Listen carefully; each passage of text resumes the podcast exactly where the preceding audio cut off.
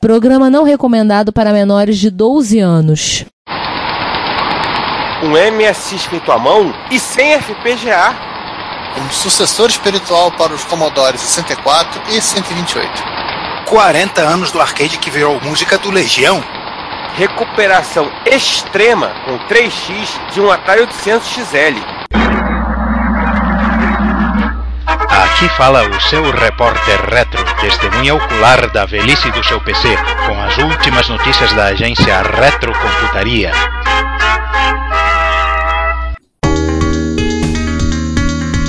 Bom dia, boa tarde, boa noite, que talvez uma boa madrugada. Bem-vindos a mais uma edição do Repórter Retro. Este é o Repórter Retro de número. Eu perdi o papel. Ah, 39. E aqui nesta mesa, por enquanto, triangular, eu, Giovanni Nunes e quem mais aí? Eu, César Cardoso. E eu, Juan Carlos Castro. Talvez em breve se torne quadrilateral. Mas enquanto isso, vamos lá, começando como a gente sempre começa, né? Exatamente, né? 2018 das efemérides, algumas efemérides é, bem interessantes. É, né? Mas antes de mais nada, vamos falar essa efeméride que antes que o Ricardo chegue e peça para ele falar. Exatamente, né? Basicamente, é 27 de junho, o MS fez 35 aninhos de idade. Continuou né? morando com os pais? E muita coisa que aconteceu. É, tem uma aqui que a gente vai destacar que, que achamos bem interessante, né? Que um japonês, um japonês chamado Kimoan, ele construiu um computador MSX exclusivamente com, com chips né, é, gerais sem FPGA nenhum. Né? Ele fez o próprio Expert. Fez o próprio Expert. Kimohashi. Tá certo, Kimohashi? Tem o um é. link aí e. Tem. A construção dele é bem interessante, né? Ele fez. É, né? Ele fez várias PCBs, né? Cada, cada PCB é uma função né, do, do, né, né do MSX e eles, e eles se ligam.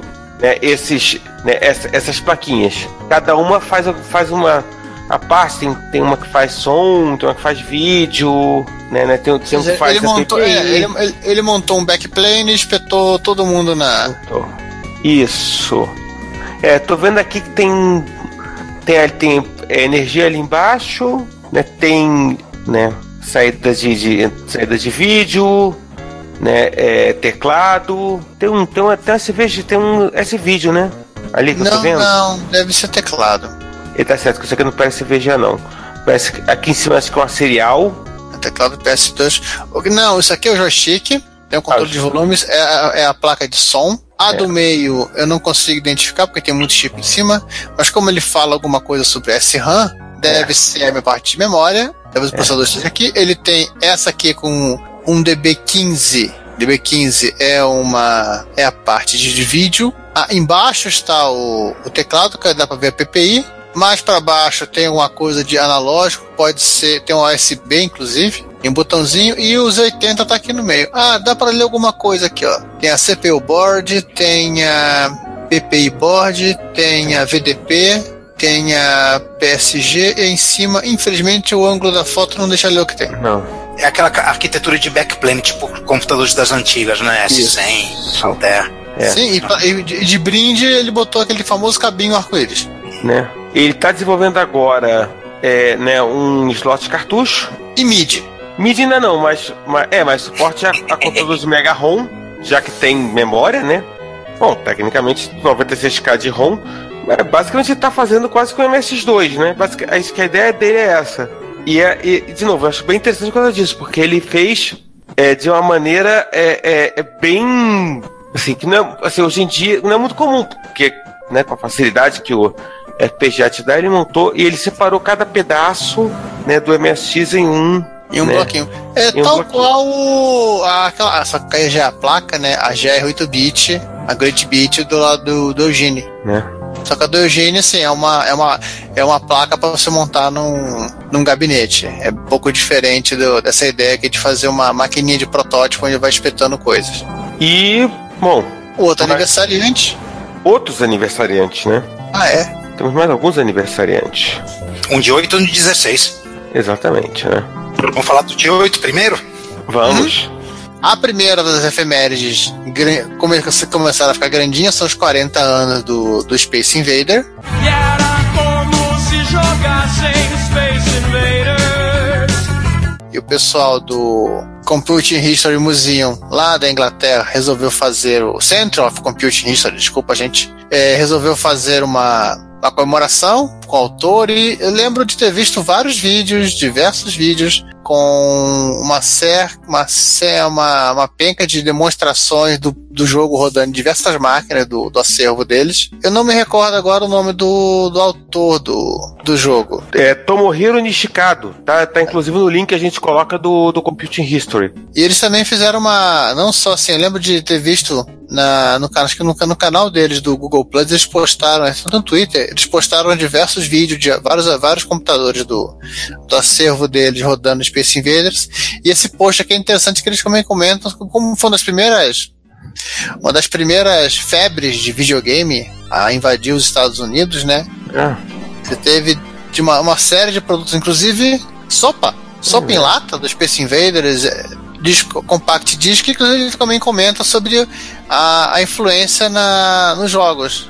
Inclusive, John Romero cita que ele, Space Invaders foi o, foi o caminho para drogas mais pesadas dele do John Carmack. é, eu acho que no final de contas todo mundo. Assim, você pega o, o, o Space Invaders, eu acho que ele tem um, um- uma influência que é muito mais do que simplesmente né, tipo, criar o, o, o gênero do. que eu adoro esse nome que os espanhóis colocam, como é que é? O Mata Marcianos. É, os Spans Pânico, Mata Marcianos. Que é. Né, né, que é toda a temática espacial. Tem um, um, um, document, um, tá, tá, um documentário do, do Retro Arroy que ele, tem- ele tá na versão é, numa versão estendida que ele juntou vários episódios por assim dizer que é sobre a origem do videogame e tem uma parte específica sobre os jogos espaciais eu lembro agora o título do mas assim, se você procurar o canal dele no YouTube vocês vão facilmente achar acho que é Forbidden Fruit ou algo parecido que é sobre a história dos jogos eletrônicos mas tem outra coisa fazendo 40 anos também, né? Tem, tem, fazendo 40 anos. né, também, agora em junho, 40 anos do Intel 8086. Olha, 40 anos do, do, do X86. 40 anos do X86. Não parece, mas já são 40 anos do, do, do 86. A gente vai postar né, uma matéria do, do, né, da Ximitec, é, né, comentando um pouco do desenvolvimento né, do, do 8016 e, e, e etc e tal, até de algumas decisões que a Intel tomou com relação a, a, a, né, a decisões da, da Intel de coisas que influenciariam toda a vida do 86 com relação até mesmo à manutenção de, de, de compatibilidade, né? E, e, e etc. Né? Inclusive uma, uma lembrança de que a Intel é, em 79, né, ela, ela relançou o 8086 né, com, uma, com uma campanha de, de, de marketing né, que, é, que é a Operação Crush, que no final de contas atingiu o objetivo dela, que era tipo, as pessoas passarem, no caso, por exemplo, da IBM, no caso da que evitar que as pessoas usassem ou produtos Motorola ou produtos Zilog, que, que, que Intel na época estava disputando o, o mercado de- micro, microprocessadores, né? É, ela quase era só mais uma. Então foi assim que eles acabaram sendo consultados pelo, pelo pessoal da IBM quando eles precisaram achar um processador para o pro projeto secreto deles. Então é. é assim. É óbvio. A Intel também lançou um, um Core i7 especial, mas o problema não é nosso, não. Você deve ter visto por aí, não vou falar disso, não. Até porque tem tanto Core 7 que a gente nem mais sabe o que, que realmente é, um, é o Core 7 que está no nosso computador. Ou os 5 ou i 3. É, porque, né? Porque ninguém. Acho que nem Intel entende mais a lógica né, do, né, da numeração deles. Então, fazer o quê? Agora entramos na, nas páginas policiais, né? 70 anos da primeira execução de um bebê. 70 anos de um bebê, gente. Quer dizer, 70 anos da primeira execução de um programa em memória. Ou seja, o programa estava lá feliz e contente, foi nesse tal de memória aí e foi morto. Coitado. É a violência. Tem as, as imagens aí? Tenho. Tem, e tem o link. Que, assim, 21 de junho de 1948, o desenvolvedor, né, a máquina Master Ba- Baby, né, que é a máquina, o computador que ocupava uma sala da universidade, Uma simpática sala, pelo tamanho que eu tô Isso. vendo aqui. né, da José Vitória, rodou um programa armazenado em memória. É, não um programa armazenado numa fita de papel, numa fita magnética ou em cartões perfurados. Ele estava totalmente digital. Eles comentam aqui no Shataka, Hataka, É. comentam no site Hataka que o, o programa demorou 52 minutos, executou 3,5 milhões de cálculos, rodou sem erros, isso é legal. Nessa época os programas rodavam sem erro, não tinha, não tinha inventado os bugs, os erros de programação, não tinha API, não tinha framework, essas coisas para trabalhar. E 52 minutos depois, né, ele gerou o resultado dos cálculos que eles precisavam. Aí que só a título de curiosidade, ele, ele cita que o Motorola 68079 não demorava 52 minutos para fazer a mesma coisa, apenas um segundo. Mas, assim, como o objetivo do Manchester Baby era é, né, é ver que se o tal de tubo Williams funcionava, que na verdade foi toda a, a origem da RAM, De entubar o tal do Williams, né, e, né, e no final de contas, enfim, se lembra, a gente já falou disso, o Manchester Baby deu origem logo ao Ferrante Mark I, né, que foi o primeiro computador é, de propósito geral, mas tem um troço mais velho, né? Já que vamos falar de coisa mais velha, vamos chamar o Ricardo, que acho que ele pode. Ele é mais versado em velharias. Exatamente. Você tá me chamando de velho ou minha impressão? Não, só impressão. Porque, velho, é o seu PC. Ah, tá, bom saber. Pois é, então, São 100 anos da sandália havaiana, né? 100 anos do flip-flop, né? O circuito flip-flop. O. Engraçado que o a primeira vez que eu tentei mexer com alguma coisa eletrônica era fazer um circuitinho flip-flop com dois botões e acendendo LED. E não, eu não consegui fazer isso na minha, na minha precoce adolescência. Depois comecei a mexer com micro, aí minha, meu conhecimento de eletrônica, que já era ruim, piorou mais ainda. Ah, foi por mais pau. Foi por ralo. Mas são 100 anos do circuito, né? O circuito do flip-flop. Completou agora no mês de junho. Né? E aí falo dos físicos que trabalharam em inglês, né? William Eccles e F.W. Jordan, foram os primeiros que tiveram a ideia, usaram isso no rádio. né? William Flip e George Flop. É por aí mesmo. É, vale curioso, né? William Eccles, ele era ajudante do Marconi, né? O criador do, do, do, teoria do. Em teoria, o criador do rádio. Todo mundo sabe que é aquele padre brasileiro, que foi o cara que ia criar o rádio. Não, o Marconi, assim, ele apenas era um cara que gostava de, de navegar e manter contato com a galera de terra. Por isso que ele inventou o rádio. Então, assim, eles fizeram aqui aí o, o circuitinho. Tem um exemplo no. Se a gente for ver. Que a, a o, o flip-flop é a base dos circuitos para equipamentos É para computador, é a né? base de toda a eletrônica digital e principalmente das memórias. Sim. É, o circuito ficou parado durante quase mais de 20 anos sem uso. Isso aí foi mais foi acabou sendo mais empregado quando começou o desenvolvimento do Colossus, né? A máquina usada para quebrar, todo mundo sabe a história. A, a cifra de Lohans foi usada pelos alemães na Segunda Guerra Mundial. É, na, na verdade, os poloneses decodificaram primeiro a, a cifra da Enigma. O, mas eles fizeram na mão. Eles tinham poloneses sobrando, essa é a grande verdade. É, muitos não tinham, que não tinham morrido ainda na guerra, né? Estavam lá fazendo conta. É, não tinha muito o que fazer no gueto de Varsóvia, né? Coitados. Mas vamos, vamos aproveitar é, e já, né, já aproveitar que o link a gente vai colocar do Link do flip flop, já, já liga direto no Hackaday? Vambora. Não, a primeira é uma reconstrução de trilhas numa placa de um Spectrum, né? Na verdade, é a reparação, é, né, a velha e boa Tiny Mouth Software, né, volta e meia aparece ou no, no Hackaday ou no Rise for Grave, ou enfim, onde, onde, né, que eles repararam os, esses, na verdade, a- não foi esse Spectrum, repararam a toda a parte de energia, né, porque tava, porque o menos 5V não tava chegando. Sim. Então chegando, tô vendo aqui na fonte, para lá, o processo de localização, reparando isso. Um oscilador, coisa estava passando lá, mostrando É. um, um, um transformadorzinho de ferrite. Ah, tá, tá lá. Como é, que ele, como é que fez o reparo, né? É. Eles fazer reparo em trilha de microclássico não é coisa trivial, né? Depende do. É que negócio, depende do micro né? Depende do processo, como é que era a placa. Não sei, um- alguém me explique, por favor, essas placas da Sinclair. seguiam a filosofia deles de economia, então eles economizavam inclusive na de Takuja. Na placa era placa de baixa qualidade. Você pode ver que a placa, ela. ela...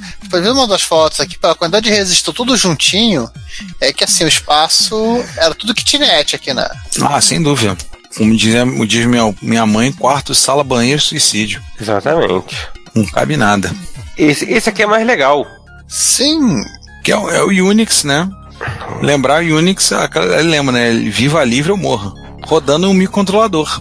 É, assim, é, na verdade, é, é Mini Unix, que é uma versão é, minimalista que Heinz Leiklamer desenvolveu no Bell Labs quatro décadas atrás, né? Que é basicamente um, uma, né, um, um System 6, Unix V6, aliás, não é System 6, pro deck PDP-11, só que não, não exigia MMU e rodava só com 56k de RAM.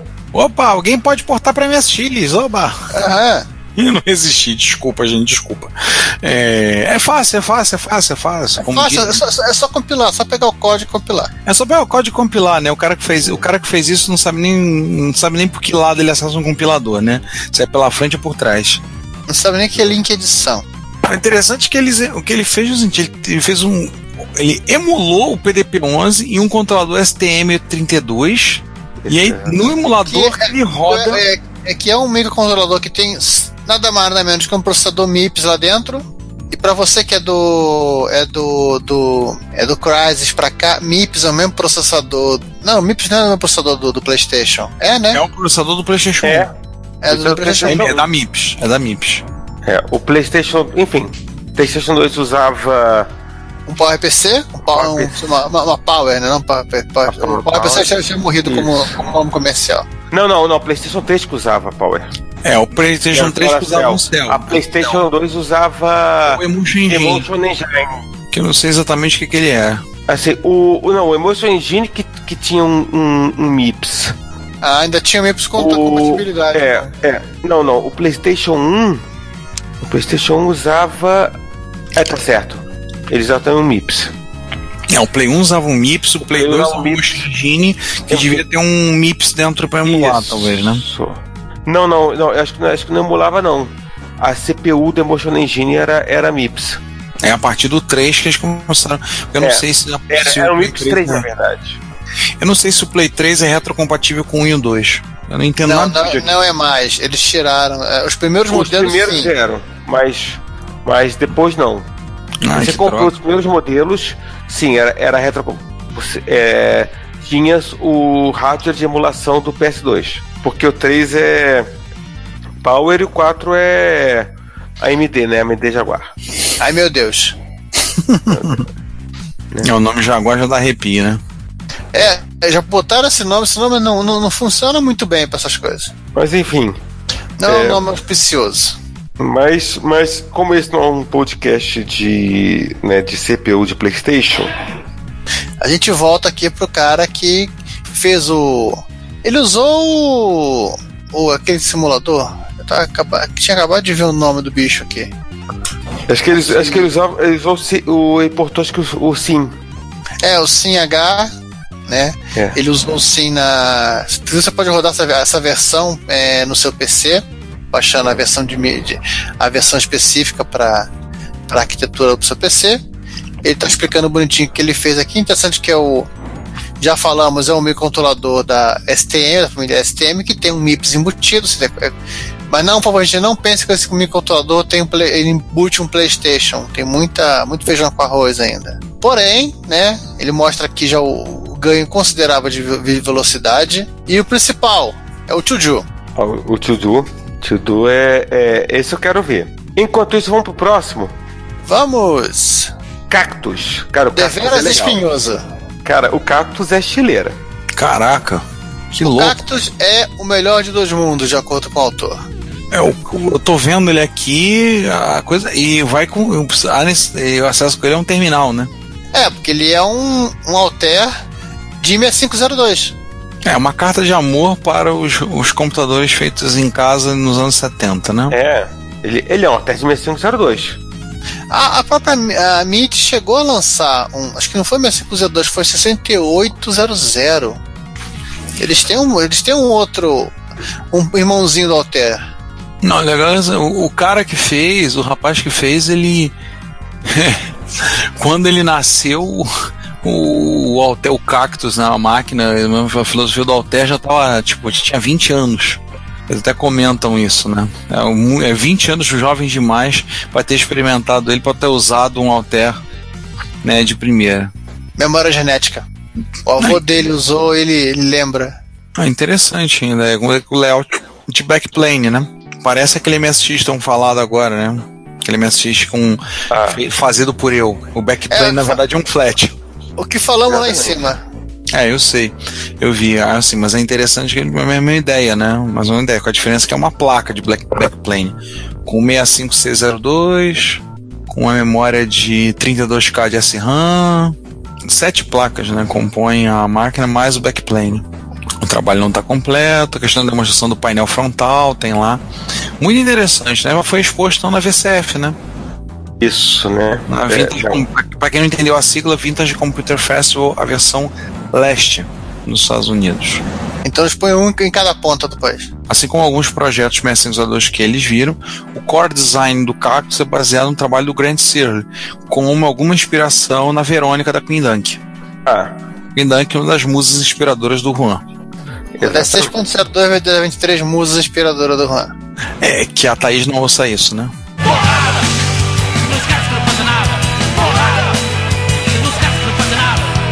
É, 6.02 vezes 23 é, tecnicamente é quase todo, toda a população da, da, da, do planeta.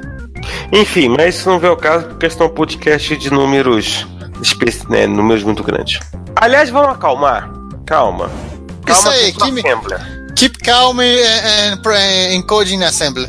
Trabalho do, do, do Ben Jojo, né, que ele é, explica de maneira bem interativa, bem é, é, inclusive você pode testar, né? Isso.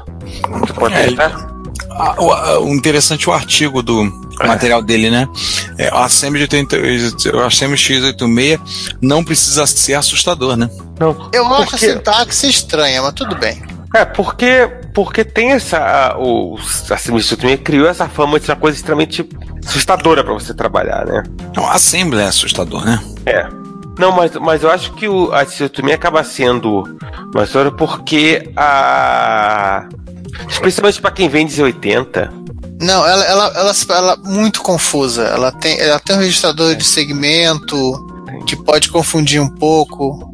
Pode não, confunde. E, e, né, não, e a própria lógica do 86, tem que entender como funciona o 8086, que não é um micro, que, quer, dizer, quer dizer que não é um chip é, Tá, sim, mas se você começa a estender isso, a coisa vai pro saco. Mas. Ele tem, ele tem as peculiaridades dele, né?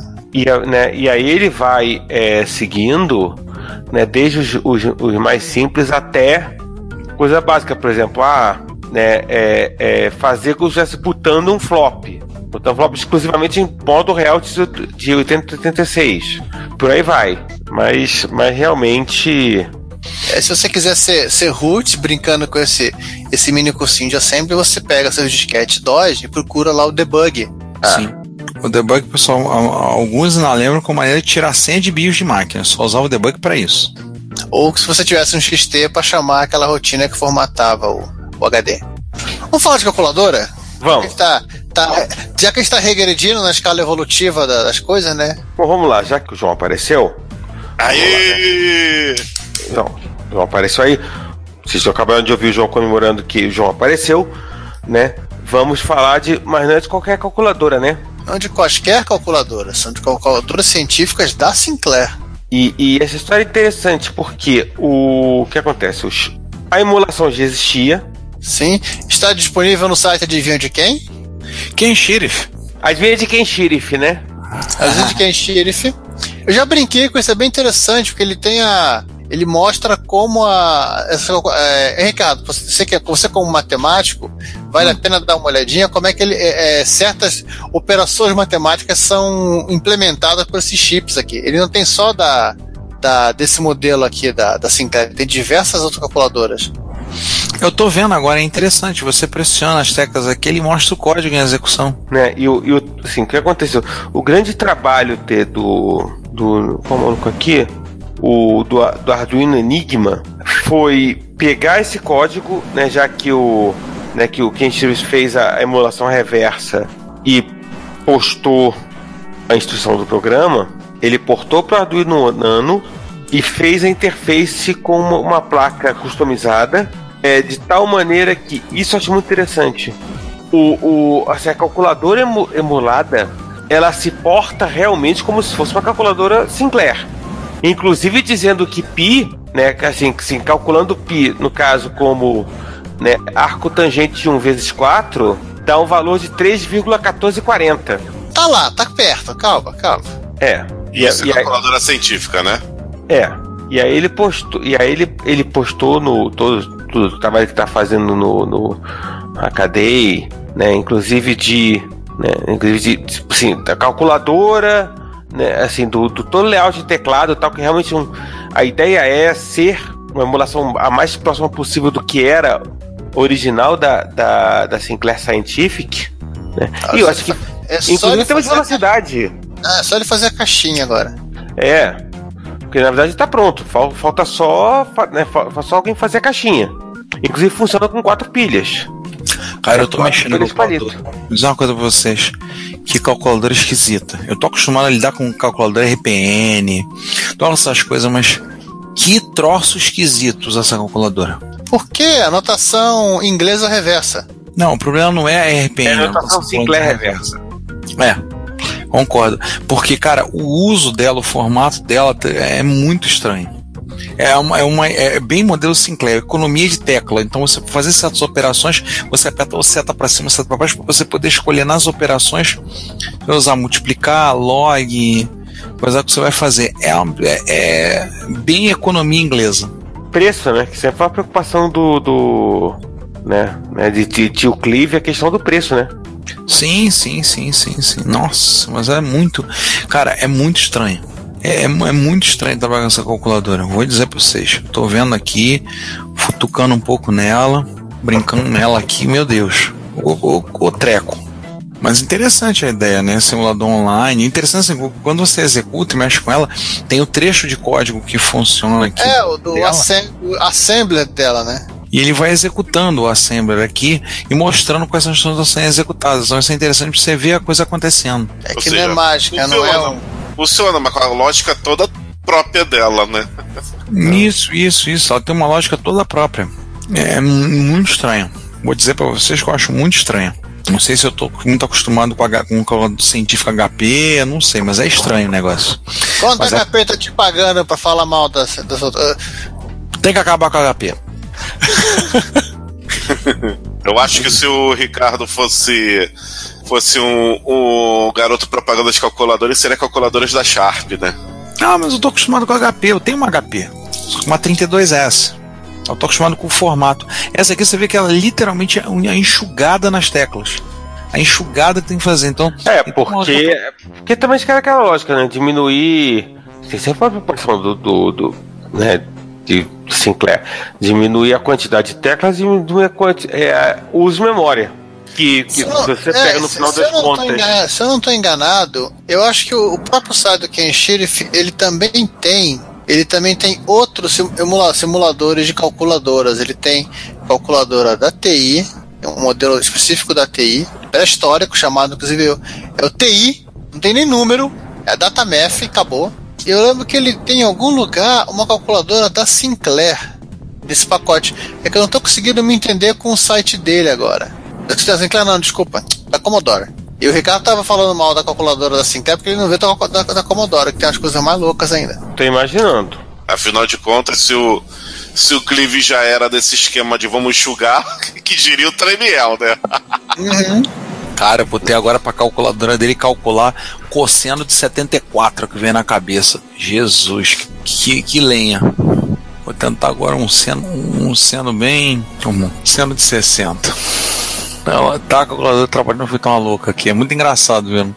Vamos vendo os números. Mas eu, eu acho melhor a gente continuar a seguir o episódio, Vamos, senão eu vou ficar, vamos, brinca- vamos ficar brincando com a calculadora. É, Isso aqui não é um podcast sobre calculadoras. Ainda não. A gente tem o sábado de calculadora, mas não é um podcast sobre calculadoras. Mas é um podcast que a gente vai falar de novo de SP8 da 66. Jesus. É, mas espera aí, mas não é por qualquer motivo. No caso, o é porque o Uli criou um Basic Engine, né? A, a, a ideia é basicamente criar a partir é criar um, um, um- um home computer single board, né, com capacidade gráfica e de som é, mais ou menos ali final dos anos 80 e início dos anos 90, comparável com os micros dessa época. Um Wi-Fi? Com Wi-Fi. E a ideia é que custe. Não, acho que nem usa Wi-Fi. E a ideia é que seja extremamente barato, você possa montar até sem muita habilidade e que, tipo, você pode pegar aí por menos de 10 euros tudo que você precisa para montar um Basic Engine. Aliás, claro que a, a piada é intencional. O logo do Basic Engine é a cara do logo do PC Engine. né? E claro, né, como, como, como manda a boa prática de home computer, né, o, o firmware ele, ele buta ele, buta no interpretador Basic. Em termos de som e gráficos são ele tem a tela de 256 cores, de textos e gráficos de 160 por 200 até 460 por 224 ou em pau 508 por 240, até 32 sprites, né, de 32 por 32. É, né, né, é, é, tem, tem tiles de background para você montar até quatro, quatro camadas, né, sintetizador wavetable e o variable play, se você lembrar como se é, é, faz música em MML. Ele carrega e salva imagens PCX de e para a memória de vídeo Ele tá, tá lembrando quase um mini PC Engine mesmo. e, né, e diversas, diversos tamanhos de fonte a partir de. de né, em uma delas, inclusive, tem a fonte 6x8 para até 76 ou 84 no caso de pau, caracteres por linha e também suporta PETSC. Meu Deus. Além É. de, obviamente, você poder manipular direto né, memória de vídeo e os gestores de controles, provavelmente é basic. Tio, o que seria PESC? A tabela ASCII da Commodore. A tabela ASCII da Ah. Commodore 64. Tá. Do PET, Do do. FIC. Aquela tabela ASCII. Aquela tabela ASCII, né? O Basic, propriamente dito, é, ele permite algumas, né, né, al- alguns laços, né, do loop, while end, if then else and if. Você tem suporte a labels e variáveis locais, né, precisão dupla, é, é, list types, né, é, códigos de escape para print e controle de eventos. O Screen Editor é parecido com o Commodore Basic, Ou seja, é pra fazer joguinho. é, vamos lá. Né? É, é syntax highlighting, indentação automática, ou se isso tivesse em 1987, ia ser bacana. Daí você pode usar programas com ou sem é, é, número de linhas. O, o termo de hardware, você tem é, é, né, um SP8266 rodando a 160 160 MHz. Tem 63K para os programas em Basic. Isso. Ele armazena em micro SD com FAT32. Suporta o controle do PlayStation. Suporta um teclado PS2. E você pode escolher entre os layouts da- né, dos Estados Unidos, japonês e alemão. E uma porta GPIO ou I2C. Onde você pode ligar qualquer outra coisa. Exatamente. Né? Se, se você achar que não tem nenhuma graça você ter suporte a. Você não ter suporte à rede em SP2, beleza, você pode fazer isso. Só que aí você perde é, é, tile de background, você perde sprites e você perde sintetizador wavetable. Mas você pode usar os dois builds ao mesmo tempo na, na flash. Né? E, para dizer que não. É code. Isso, você pode rodar os jogos da Infocom. Tem um demo tem mostrando o Mini Zork rodando nele. Fica- O manual do Basic me parece. Assim, o Basic me parece. Tem um, tem um tanto de, de, de Microsoft Basic com, né, com, algum- com algumas coisas talvez de Basics mais novos. E é um negócio Mas, bem tranquilo. Vamos Explica- principal, como é que a gente faz pra comprar? É, isso é uma boa pergunta. Cara, eu Ah. tô vendo no site eu não tô vendo a ver, não. Ele dá dica como Não. você montar um. Ah, então por ideia- enquanto não. É, por enquanto. Mas, Aí você pode. mas, mas se, se alguém quiser fazer um. né, ah, Fazer um lote. fazer um lote, pode fazer, expl- explica como faz aqui, tudo direitinho. Onde comprar os componentes, onde mandar fazer a placa. E como interligar ligar ele no MSX, né? Não, essa, essa parte você vai ter que fazer. Essa parte é da própria conta e risco. É, já que ele é pequenininho. Olha, caberia quase no cartucho. Né, o, o, né, o layout do PCB, os esquemáticos estão né, e o firmware estão estão no, no repositório né, do Basic Engine no, no, no GitHub. Né? O Makefile do, do, do projeto usa o Arduino Builder. Ele tá dizendo que conseguir, conseguiria facilmente fazer jogos no estilo do, do NES Famicom. Com certeza. Não, até, é, até porque eles. É, é, eles- quem explica isso, se a gente volta pro, pro, pro Hackaday, né? Ele, ele explica no, né, na história de como ele fez o, o Basic Engine, é que a primeira versão ela foi inspirada no, no Play Power. Para quem não, não lembra o que estão falando, que é, a- que é a ideia de você usar Famiclones, né, transformar em, em praticamente em computadores para educação né? Porque no Japão, no, na China tem muito isso, né? Que Famiclones com teclado embutido. E, e a partir daí ele constrói o Basic Engine. Inclusive ele, ele explica direitinho, né? Como ele fez, né? Os, os Famiclones. Tem todo um universo de Famiclones com teclado na China. Milhares. E até um no Brasil, que é o, que é o Mesh Computer.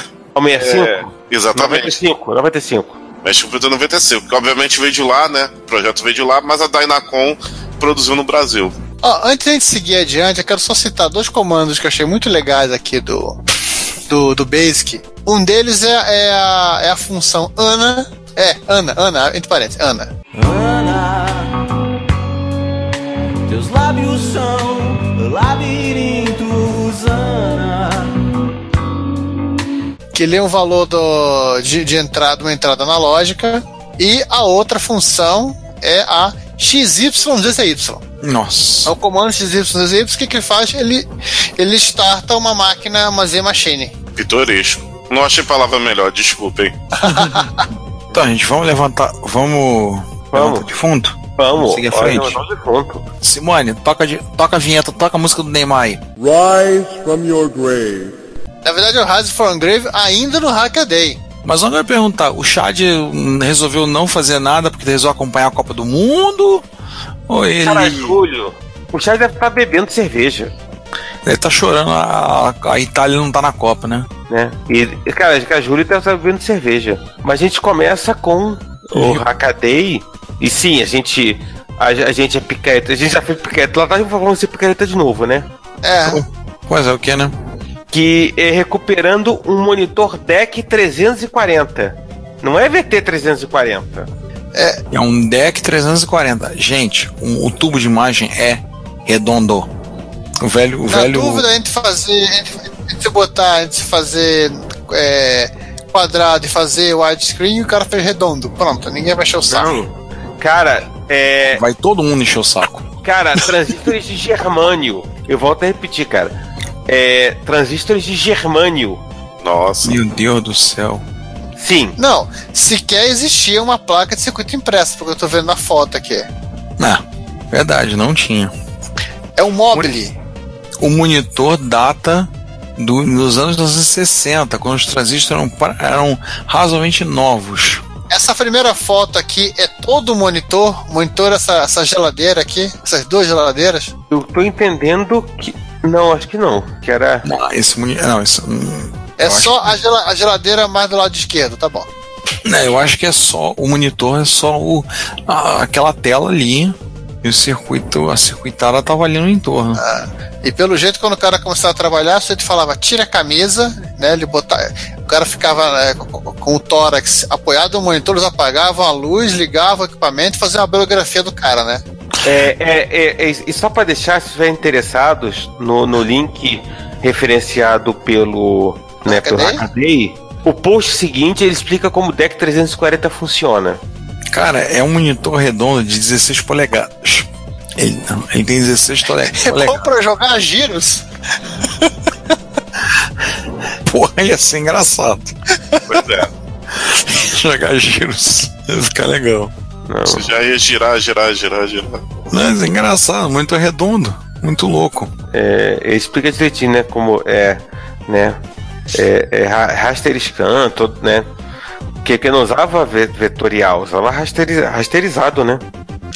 Só que também não é. Enfim, também não é nem muito vetorial, nem muito raster, embora pareça muito mais um vet- vetorial do que raster. Até porque acho que vetorial só foi aparecer depois, enfim. Ou seja, é um elo perdido. É o Chaka. É, né? E aí o, o explica, né?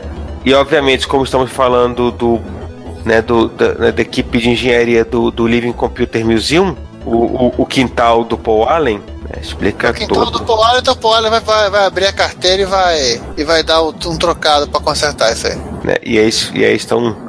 Até porque a ideia é que as coisas estejam funcionando, né? Que você possa mexer nelas. Nem que ele tenha que ir na Alemanha comprar esses tais de transistores de germânio aí que. Assim, né? Mas enfim, enfim, eu troço muito louco, vai interessar vocês leem aí que eu já. Enfim, enfim, que eu já bati pino e já vamos pra próxima. Ah não, agora esse sim é muito louco. Cara, eu tava olhando as fotos. Era a recuperação de um Atari 800 XL. Que o Godzilla pisou. O Godzilla pisou, mastigou e cuspiu em cima. É. Meu Pô, Deus do céu. A loucura não é a máquina, a loucura é o estado dela. Cara, é, assim, eu nunca vi uma máquina tão maltratada. Nunca vi. Em todos esses anos nessa indústria vital, Cara, e olha que a gente já viu máquinas. sim. Não, esse, esse, esse aqui ganha do ganha daquele VIC 20 da, da edição passada, até porque o, o VIC 20 só tava sujo. Ele tava imundo e falando, coisa não funcionando. Esse aqui tá, esse aqui, além de sujo, tá faltando tecla. E tá Problemas dobrado ao na meio. placa. É, o micro foi dobrado. Você olha uma foto dele de lado, você vê que ele tá empenado. Esse Tá faltando- micro tá faltando tudo. É, e o Tá cara, faltando pedaços da carcaça atrás. inclu- inclusive o cara que o cara que fez isso, o cara que tava faltando nele vergonha na cara, né? Ah, Mas pelo menos ele tá com, com, a, com a tampinha aqui do isolamento de RF. Pra ele não dar interferência Cara, televisão de ninguém. Vou falar uma coisa. Essa, essa, essa placa do, do isolamento do, do RF de metal é que salvou do micro não ter tido no destino pior. Realmente dá a impressão que ele foi dobrado. Tentaram dobrar essa máquina ao meio. Só não conseguiram por causa do ferro. É, o cara dobrou pra colocar no bolso o computador, né? Ah, mas tu vê que a, a placa tá empenada. Sim. Não, não. Aí você vai seguindo nas fotos, você vai ver não só todo o trabalho que o pessoal fez de consertar trilha. Você tem. Você tem.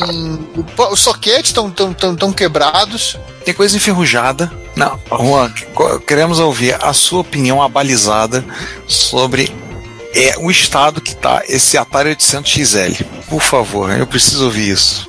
Olha, se, se, o, se o link abrir, tá aqui, cara. É que demora mesmo, não se preocupa não. Tem muita foto, liga não. Tem muita foto. O estado do micro tá uma Se- coisa assim. Se for. É, você conseguir ver as fotos, melhor ainda. Enquanto isso, eu tô vendo o exoesqueleto que o cara tá, construiu aqui pro, pro- pro computador. Pera, pera, opa, opa, já tô vendo aqui que também tem, tem continuação do Rise do, do mês passado que não tinha risado completamente. Ah, hum, ok. Voltando ao Atari, voltando ao Atari. É, enfim. Cadê as fotos? Imagens, eu quero imagens, comandante Abilton. Imagens, comand, comand, eh, comand- comandante Abilton tá, tá- Acho que ele tá bêbado, porque tá demorando pra, pra carregar. Olha, a parte do texto já tá é, é, placa-mãe e, e peças faltando, quebradas e enferrujadas. Ou seja, tinha dos três tipos, né?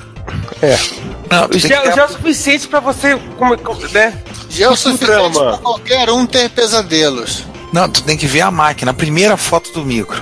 O visual, vamos dizer que é mais. diz tudo. Ixi, caramba. Ah, parece que alguém atirou um, um- uma bigorna em cima do micro. Que isso? Vem cá, vem cá, vem cá. É, isso foi um desafio que alguém fez pra ele, né? Cara, isso é que é um desafio. Você vai rolar as fotos pra baixo, vai vendo o gabinete tá todo quebrado. A placa tá empenada. Tentaram quebrar, tentaram quebrar esse micro ao meio, no estilo Hulk, sabe? Olha, eu, eu, eu, eu, eu, eu suspeito de malvadeza aí. Ele, pelo que tá narrando aqui, o cara levou um micro pra ele então é com o uma. seguinte, deixaram. Eu desconfio que a pessoa que levou isso pra ele foi quem largou a bigorna no micro. Eu só não digo que enferrujou porque o cara não tem uma máquina do tempo pra acelerar o tempo, né? Então. É, na verdade, isso aqui, isso aqui é, é o Hulk esmaga computador homenzinho.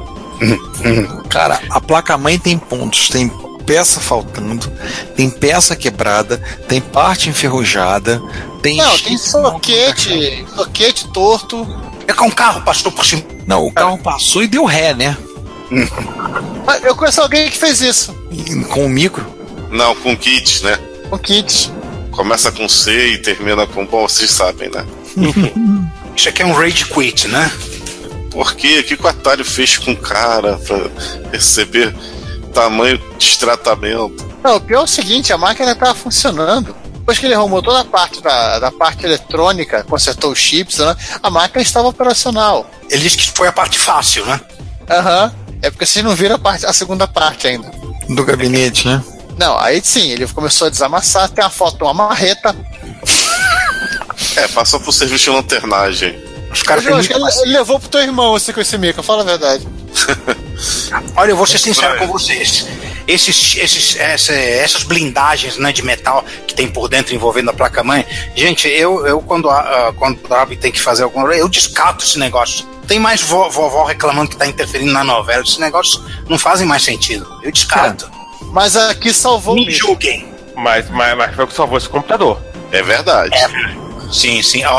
Dado esse sacrifício pela pátria, ele tinha que recompensar o- a blindagem. Eu, eu- Cara, eu tô vendo aqui o que ele fez pra reconstruir no gabinete, a malha de metal que ele botou Ah! lá.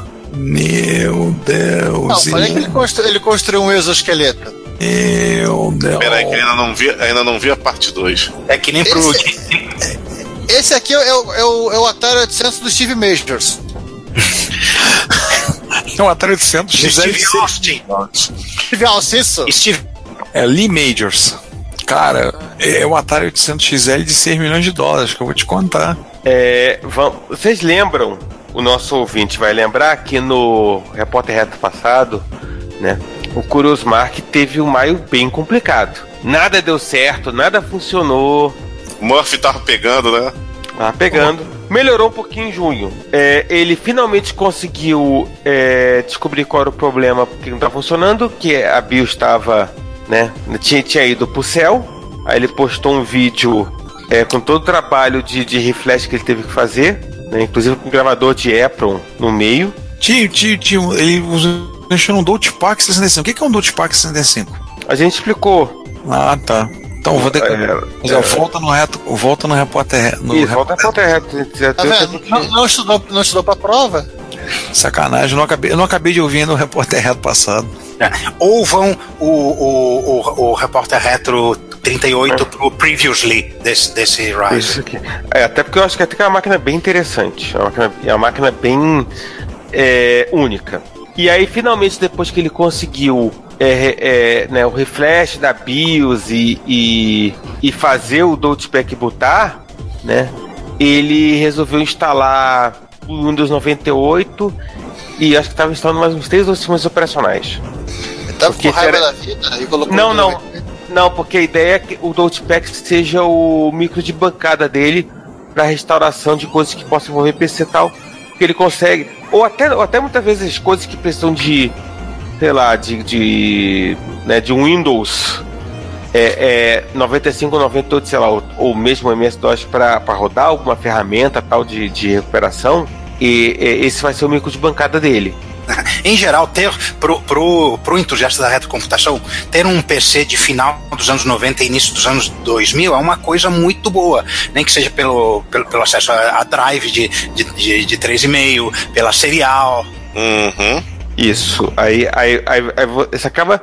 Ou, ou, ou se você é, sei lá, um, um LGR que, é, que usa para rodar jogos né, da época no computador da época, que você tem um, um 486 para rodar jogos. E você tem uma É. extensa coleção de jogos com caixa? Extensa coleção de jogos com caixa. E espaço para essa extensa coleção de jogos com caixa. Olha, eu não diria que eu tenho uma extensa, mas eu tenho vários jogos de PC que de caixa. Eu tenho um Doom, um Doom e Doom 2 na caixa em algum lugar. E é, pretendo reencontrar-me com, com ele com outras coisas em breve. E, né, inclusive porque, porque né, você tem que matar monstro. Fora o fato que quando, quando o Juan diz algum lugar, é algum lugar mesmo. É, entendam algum lugar mesmo. É um lugar indeterminado. Não, é um lugar determinado. Só não sabe aonde. Quilômetros distante dele. Milhas e milhas distante do meu amor.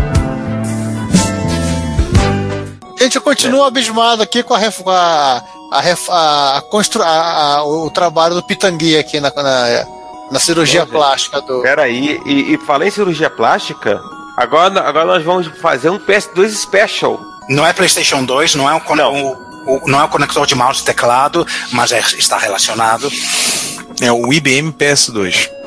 É, não. A piada, do, a piada do, do- com o PS2 já foi feita pelo, pelo pessoal do, do User Friendly na época.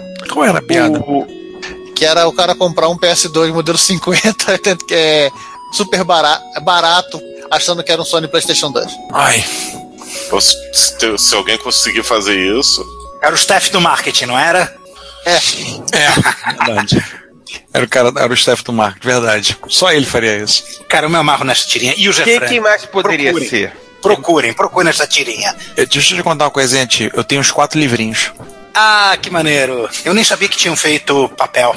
Sim, fizeram. Os quatro livrinhos. Saiu pela O'Reilly. Óbvio. Quem mais, né? Quem mais? E o Will Wheaton fez o comentário de abertura da terceira, se eu não me engano. Nossa. Muito legal. Mas voltando ao PS2, ao IBM PS2, o Lazy Game Reviews restaurou um Model 30, né? Um PS2 Model 30, que eu não me lembro qual era o O gabinete PS2 dele. Model 30 é, era tipo Low End do Low End do Low End quando saiu a linha PS2.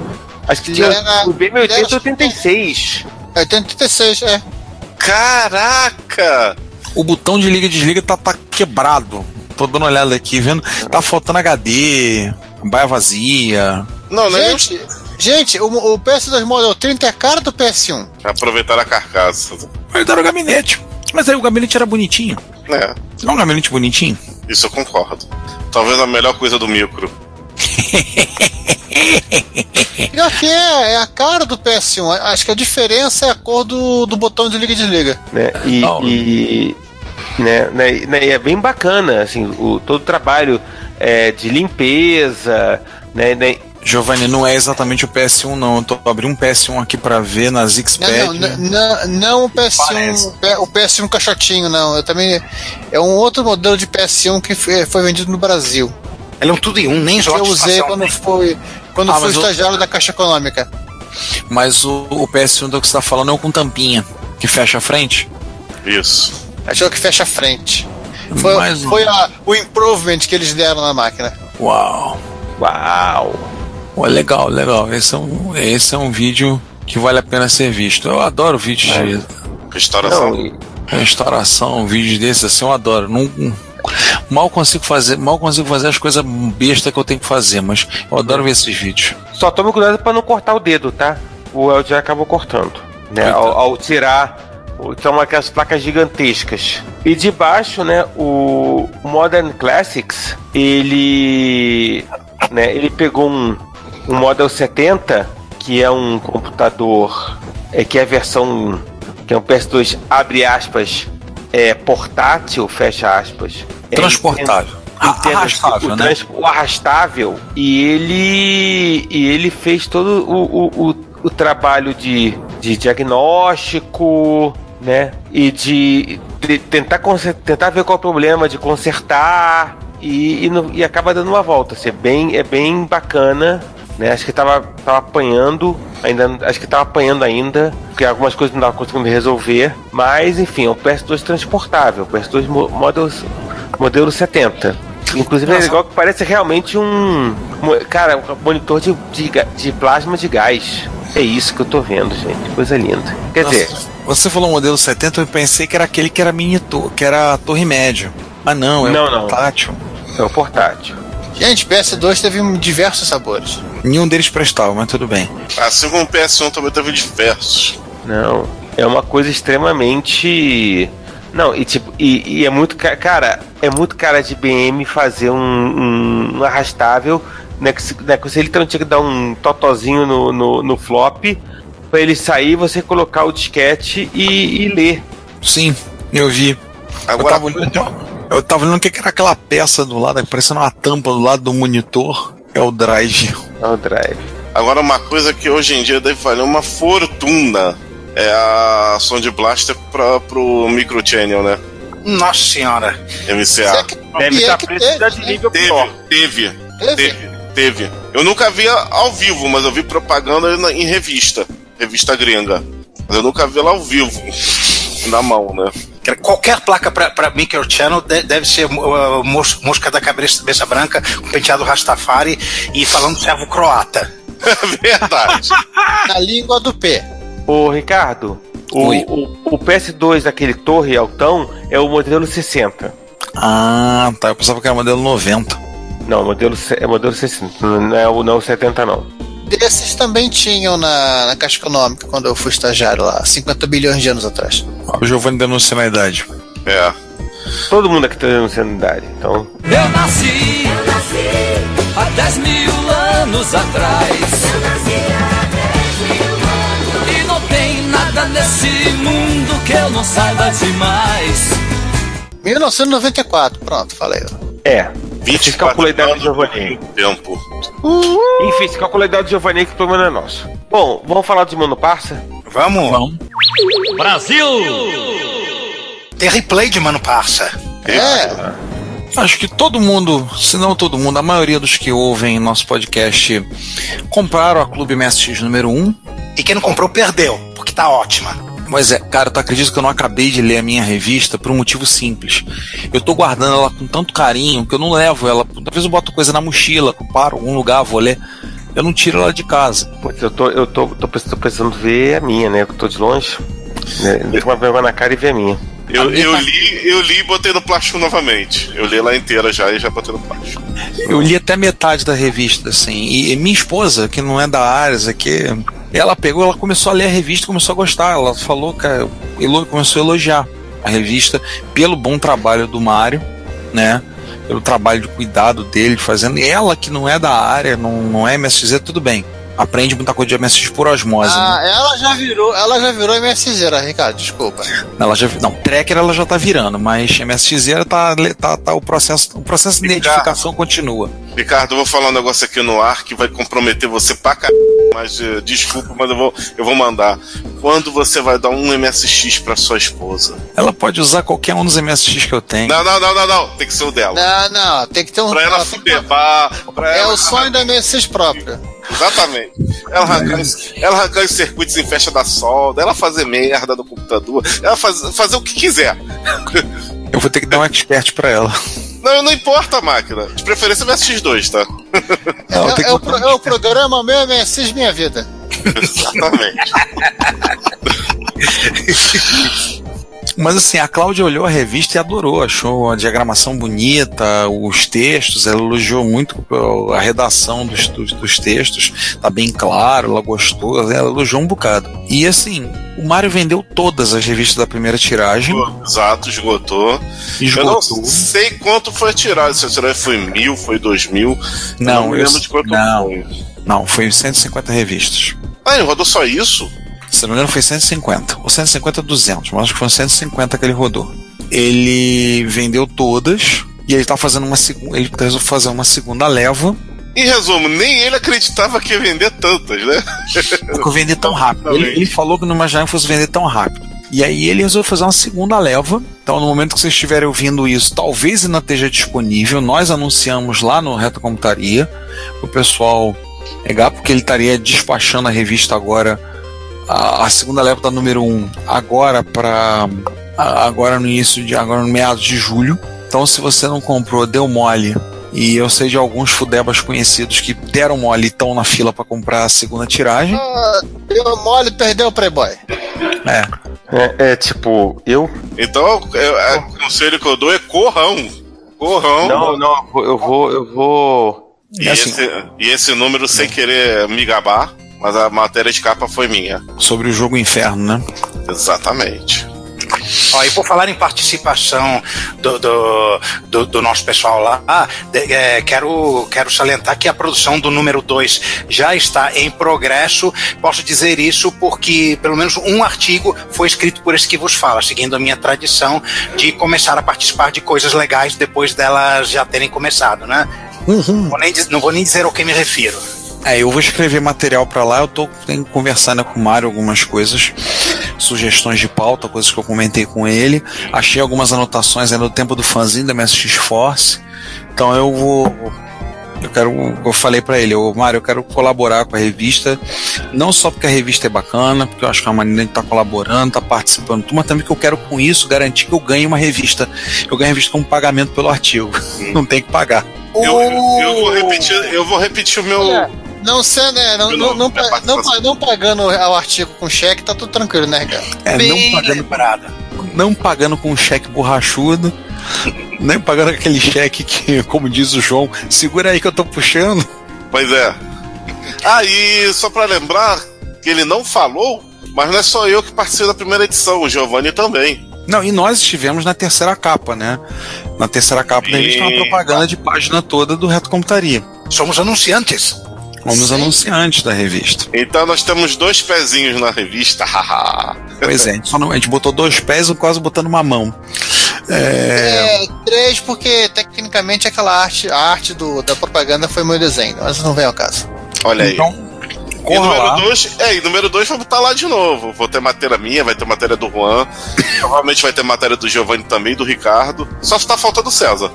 Pois é, mas eu, eu vou resolver isso. Um dia eu vou resolver isso. A número 2 deve estar saindo para setembro, final de setembro.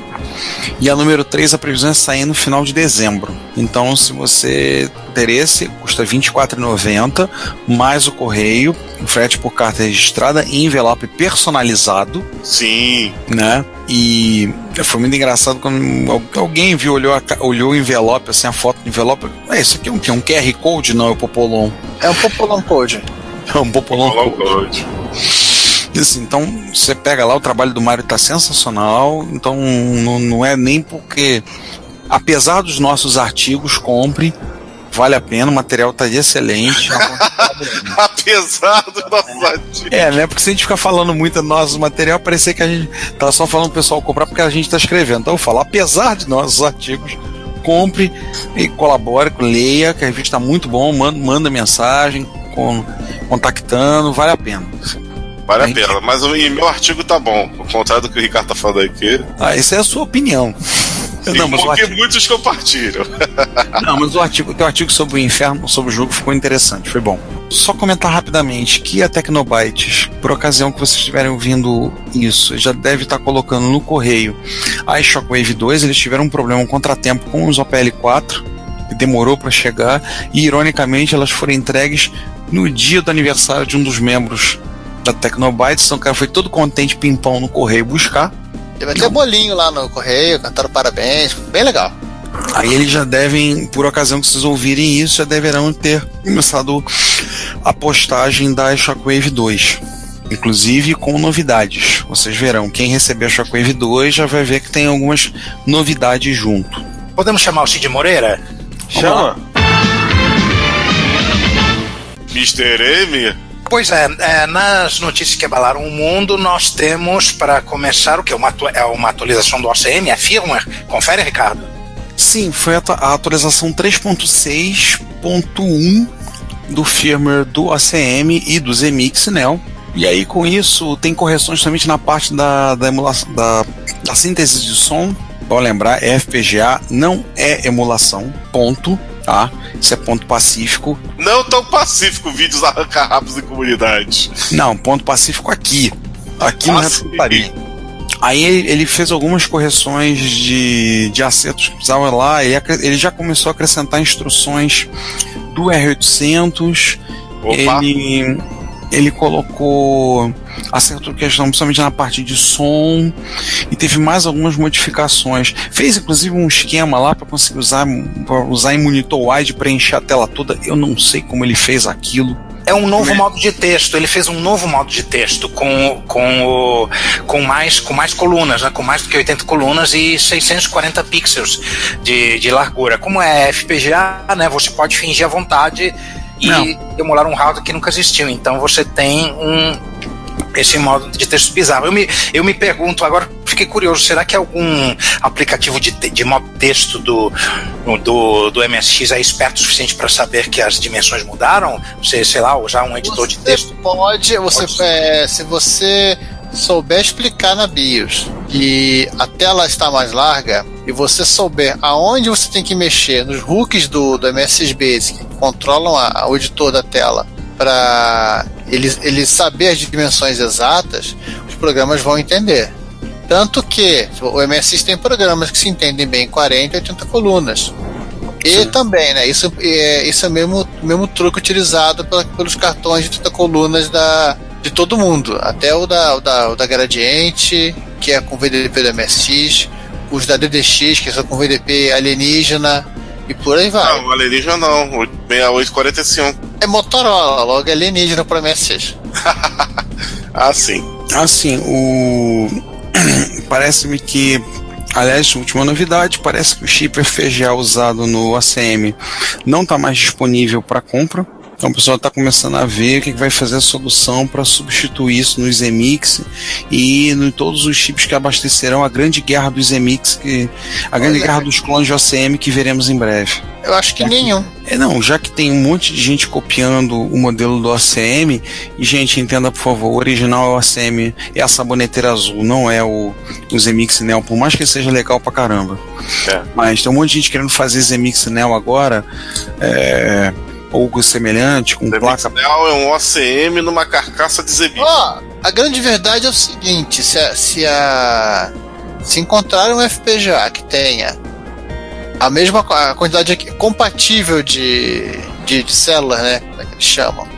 E de portas, você consegue utilizar. Porém, isso acontece. O FPGA é capaz de ter uma, uma- ter uma disposição diferente de portas. Então, você vai ter que reprogramar o bicho para utilizar essa. Se o código foi bem feito, o cara utilizou utilizou variáveis e constantes, né, aquela- aquelas boas práticas de programação de não usar magic numbers, para poder rapidamente você trocar, tipo, o pino que vai pro, sei lá, os quatro pinos que vão pro pra porta de joystick do, do lado de fora são os pinos 1, 2, 3, 4. Então você muda num lugar e automaticamente muda. Não você tem que ficar procurando no código onde tem um 2, 3, 4, botar para 8, 9, 10, 11.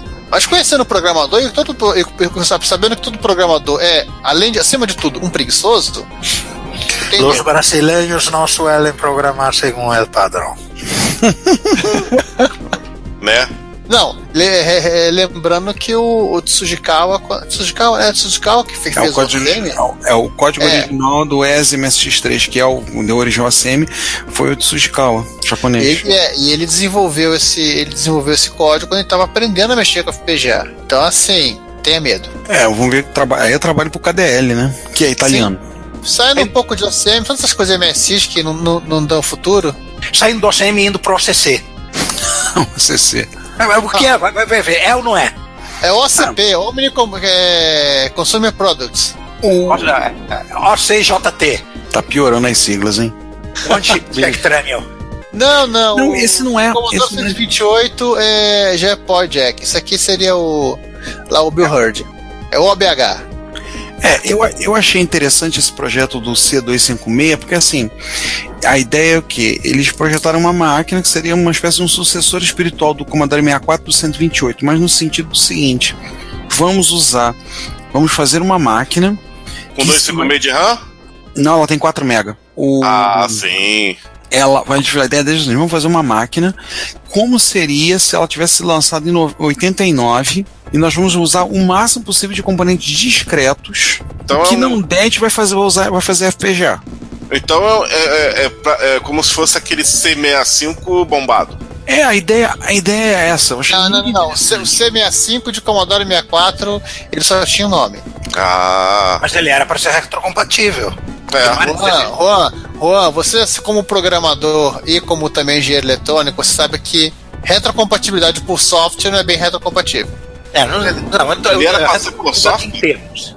O Commodore 65 seria compatível com o Commodore 64 com uma emulação na BIOS, ou seja, não iria funcionar. Assim, esse, Nunca saberemos. É, no Esse- 68 já era meia bomba, né? esse projeto do C256, que é o projeto Fênix, né? Acho que é Fênix, se não me engano o nome. É. Ele, é. Phoenix. Detalhe, com F, não é nem com PH. É, Com Enix com F. É, o F ou E. Ah, se é F tem que ser. Ah. Se é PH tem que ser o E. Não, eu vou ser diferentão. Vou fazer F ou E. Assim, o legal que eu achei desse projeto é o seguinte: quando aparecem projetos de pessoal querendo lançar micros novos, baseado em micros clássicos, tudo, o pessoal, a impressão que dá é que o pessoal quer tirar o atraso, que o micro clássico tem o atraso, entre aspas, do micro clássico para os micros atuais. Então os caras querem fazer uns micros completamente. Ah, vai ter que fazer um Pois não. octa-core, vai. Fa- fazer aquelas coisas bizarríssimas, não sei o que, né? Dado aí que eu até cito na matéria todos os projetos de MSX3, entre aspas, que aparecem por aí. O que eu achei legal desse projeto é que a ideia dele é fazer uma máquina que seria o irmão perdido do Commodore 64 do 128, um hardware que teoricamente fosse possível ser implementado em 1987 mas sem perder o feeling do 64 do 128. Então o que ele faz de extra, de novo, tipo, tem leitor de cartão SD, tá? Mas ele tem, por exemplo, porta serial RS232 é serial padrão Commodore. Tem suporte a teclado e mouse PS2, que não é nada tão extraordinário assim. Entrada e saída da MIDI, pronto, aí tem gente que pira. Um Botaram chip PSG, botaram PSG junto do CID. botaram dois YM3812 junto do CID. Bate? É. Pra quê? Ah, sei lá, o cara quis botar nenhum processador a 14 MHz. 4 MB de RAM, uma É legal. parte maior de RAM outra parte para vídeo, um chip gráfico customizado que chega no máximo a 640 por 480, 256 cores. Isso é legal dois. Então, assim, controle de interrupção, controle de DMA. O que eu achei, como eu disse, o que eu achei legal do projeto é que a ideia deles é fazer um hardware que fosse possível em 1987. Fosse É, não- plausível não é- pensar. Não é viajado. Não é essas viagens loucas que aparecem por aí. E aí eu é falo. uma máquina honesta, não é uma MSX octa-core, tá bom. Exatamente, não é MSX, não é MSX montado com hipercubo. Aqui ele fala, tá- aquele, um detalhezinho, acho que ele- aqui ele está falando do serial CBM. Isso significaria IAC ou aquele pré-IAC dos PETs? Serial CBM pode ser a, a EE422. Tudo bem que a EE422 é paralela, né? Deve ser uma porta serial. Não é a serial que liga o 1541? IEC. Ia ser. É isso aí. Então, assim, eu achei o projeto interessante. O, o gabinete impresso em impressora 3D, eu achei legal, achei interessante, acho que valia a pena mostrar. E eu espero que o projeto dê certo. né, Porque eu achei que acho que vale a pena esse. É uma máquina assim, sem, sem essa viagem na maionese galáctica que a gente vê por aí. É, Parece uma coisa muito bem projetada, muito bem definida, muito em existindo, muito atrativa e, e, e o tipo da coisa que um, que o entusiasta vai querer comprar, só falta andar. Tomara que ande. É, lá no fórum vocês vão encontrar algumas imagens, uma coisa já de um gabinete impresso, inclusive, os componentes, chips da MOS, tudo. Tem algum material lá no, no site deles. Vale a pena depois dar uma olhadinha. E para a próxima notícia, vamos nos virar para a Meca, que o Moezinho está mandando que nós nos ajoelhemos e leiamos o guia do MSX, não é, Ricardo? Pois é, essa, essa história foi o seguinte: eu comentei, quando foi? Maio, uma matéria sobre o guia do MSX árabe, que foi lançado por um, um grupo de usuários de MSX dos Emirados Árabes Unidos.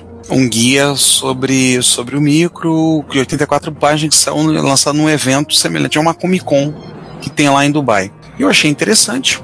Ah, mas é uma olhada. coisa moderna, né? Não é da época. Não, não, o guia é moderno. É 84 páginas o guia. E aí eu parei, olhei assim, pô, interessante esse negócio, vou dar uma olhada. Eu comecei a procurar. A partir de lá comecei a olhar, procurar alguma informação.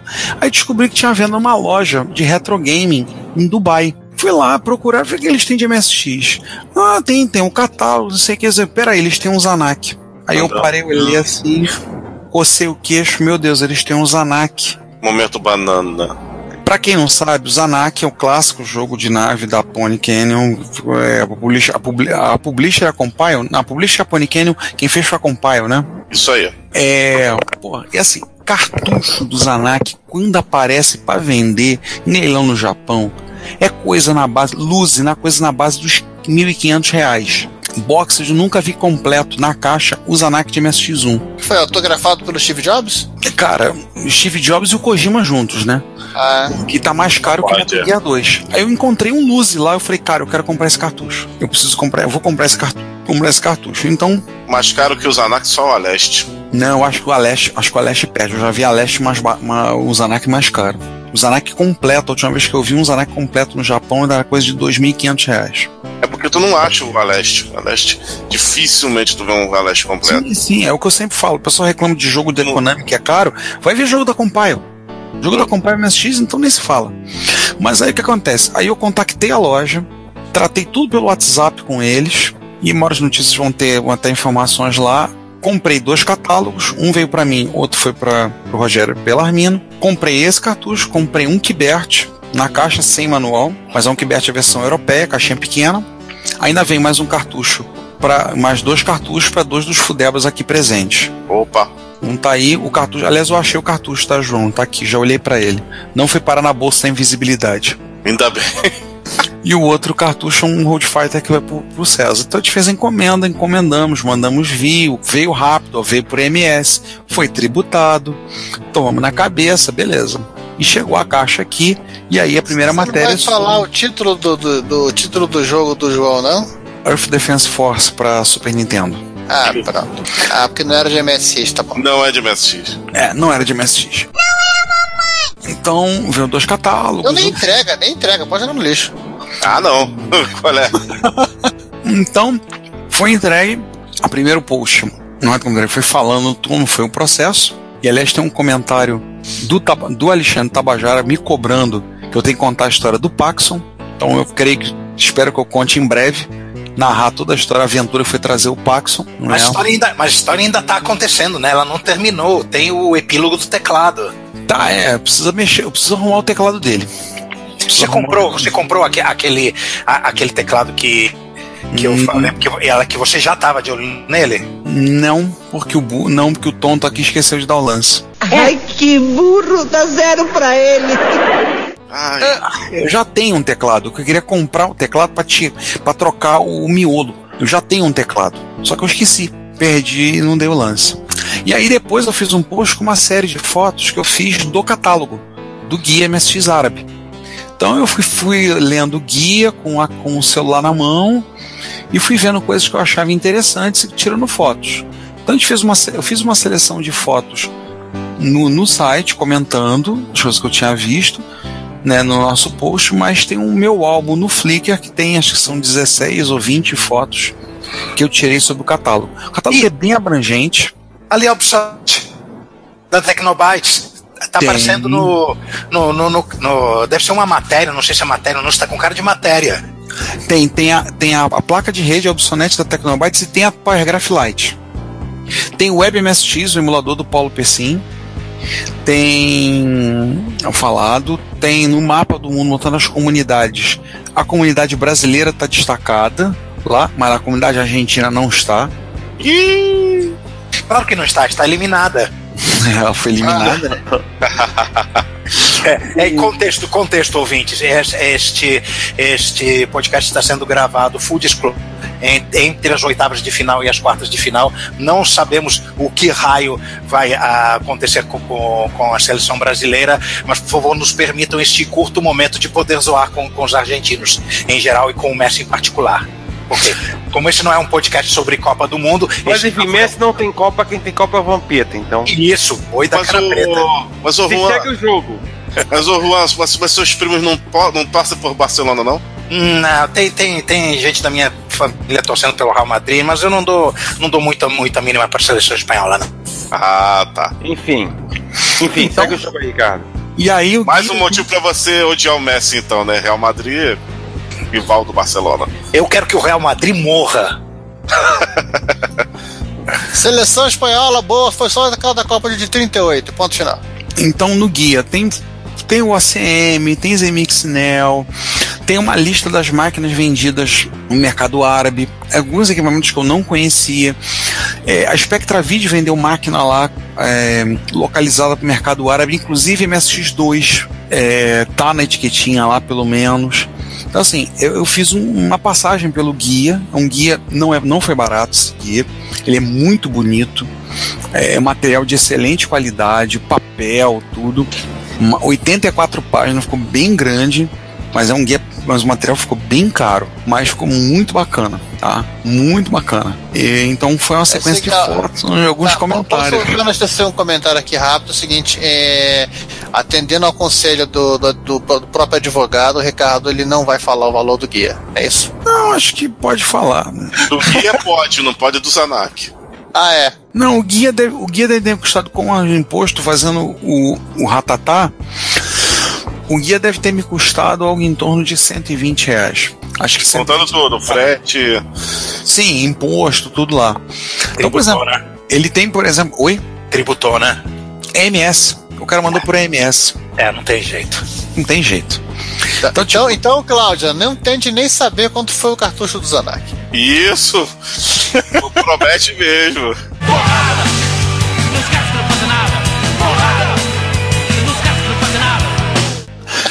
uma matéria, inclusive, sobre Retrobrite, aí o cara usou fotos de um Commodore 64, no finalzinho. Tem a foto do pessoal da comunidade, tem um cara lá com a camisa MSX, azul, padrão, né? Tem a foto do pessoal da comunidade de software, tem muito, muita, uma lista grande dos softwares produzidos lá no mercado árabe, tem muita coisa, não sabia que tinha tanta coisa. Tem, tem o vídeo, tem, tem até foto do vídeo do vinheteiro, tocando música de MSX. Ó, Ricardo, considerando que pouca gente sabe que o- os russos chegaram a fazer um clone do Norton Commander para MSX-DOS, Verdade. Tem a famosa foto do monumento em homenagem ao Alamiah no Kuwait, que tem aquele da Yamaha gigantesco. monumento MSX desconhecido. Muito maneiro isso, e cara, eu custei pra acreditar que aquilo lá era verdadeiro, cara. Eu não falei, não, isso aí é computação gráfica. Fizeram montagem bem feitinha no Photoshop. Ah, isso é um, um usuário MSX0 trollador.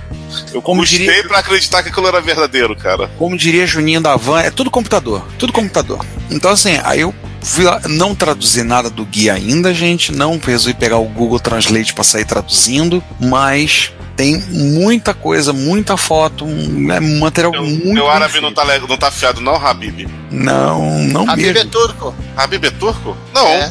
Os egípcios também usam essa palavra. Quem foi dono daquilo tudo durante um bom tempo? Ah, tá. Ué, mas é, eu acho que muita gente usa. E aí, vamos pra última notícia dessas das notícias que abalaram o mundo? Vamos. Heavy metal, quer dizer, bare metal. Pera mesmo. Heavy, me- Heavy Metal? Não, Heavy Metal. Você programa para Raspberry Pi? Já fez programa para Raspberry Pi? Já, é, já experimentou fazer programa para Raspberry Pi sem sistema operacional? Acesso direto ao hardware? Que nem se fazia com o computador das antigas? Pois é. Você pode faz- fazer isso pro, pro Raspberry Pi. Tem uma bibliotecazinha muito legal chamada Circle, que permite você fazer programas que entram direto no, no, no Raspberry Pi. E este camarada aqui fez um emulador de ZX Spectrum, usando essa biblioteca. Esse camarada você? Não. Este camarada que se chama. Qual é? O Ancarlo Car... Não, não fui eu. Eu não tenho competência suficiente para fazer um emulador. Não, não fui eu. José Luiz Sainz. Ah, é parente. Ah, tá. Entendi. Eu nem sei se ele é espanhol.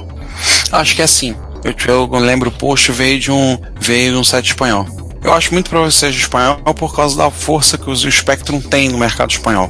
Pois é, é um trabalho que ainda está em progresso, né? É, inclusive, recentemente, ele, ele, ele implementou o som saído a partir do HDMI. E aquele negócio, né? Ele, ele entra instantaneamente, né? Porque não tem o overhead, todo aquele overhead de carregar o sistema operacional. E fica muito interessante. Você dá até margem a uma, alguma mente al- artesanalmente mais criativa fazer um, um ZX Spectrum, se, se não Next, né? Um, um ZX Spectrum Sideways aí, né? Fazer uma caixinha. Eu pegar o arquivo, o arquivo aqui e adaptar pra fazer um MSX. Ah, tem, ah, e tem gente já pedindo, tem gente falando, ah, podia ter, podia fazer. Quando a gente falar pro cara, vai lá, faz aí. Eu ia adorar se tivesse um. Eu falei, ah, que bom. Só vi pro cara dizendo, que bom que você ia gostar. Você podia fazer, né? Eu fiquei com vontade de pegar essa, essa bibliotecazinha pra, pra, pra experimentar. Não o código do emulador, mas essa biblioteca, a Circle. Fiquei, fiquei muito curioso. Bem, vamos então passar pros comentários. Pro comentário. É pro comentário, né? Nós, tivemos, nós fazemos o episódio 87, que é o nosso tradicional episódio de Watif do ano. Mas em compensação é o comentário. Nós fizemos o episódio de Watif sobre a Tandy.